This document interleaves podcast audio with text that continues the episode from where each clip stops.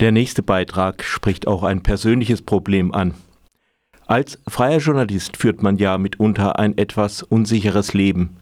Nicht so unsicher wie in der Türkei oder in Russland, um nur zwei Beispiele zu nennen, aber es kommt halt nicht jeden Monat was gesichert aufs Konto.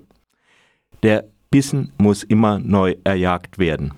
Da denkt man sich dann schon, wie es gewesen wäre, wenn man zum Beispiel Lehrer geworden wäre.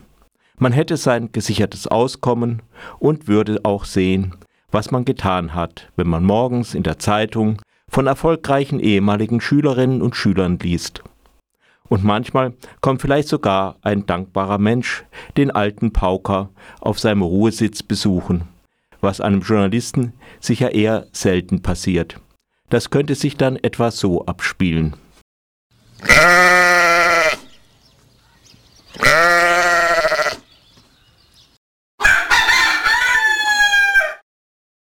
Sie sind also die Sekretärin von Markus. Aber kommen Sie doch nahe. Vielen Dank auch für die Pralinen und für den Schnaps. Wollen Sie gleich ein Gläsle? Sie müssen lauter sprechen, ich höre immer nimmer so gut. Also kein Schnaps. Dann trink ich ihn halt alleine. Aber was ich Sie fragen wollte, warum besucht der Markus seinen alten Lehrer nicht selbst? Verstehe. Viel los in der Politik heuer. Und dann die Sache mit dem Eiwanger und dem antisemitischen Flugblatt. Keine schöne Geschichte. Aber es ist ja auch schon eine ganze Weile her. Und geschadet hat es ihm nicht.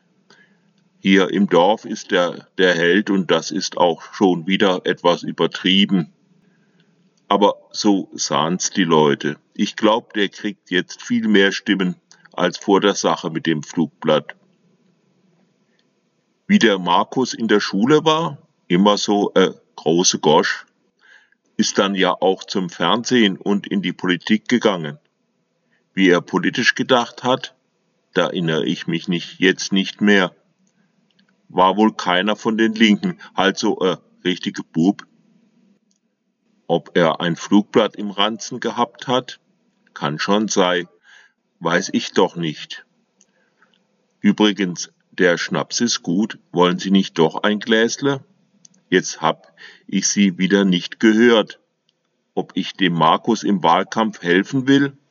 Wissen Sie, auf meine alten Tage gehe ich nicht mehr gerne raus und verteile Flugblätter und so. Ach so, ich soll bei der Süddeutschen Zeitung anrufen und sagen, dass ich seinerzeit im Ranzen vom Markus ein antisemitisches Flugblatt gefunden habe, das noch viel heftiger war als das vom Aiwanger?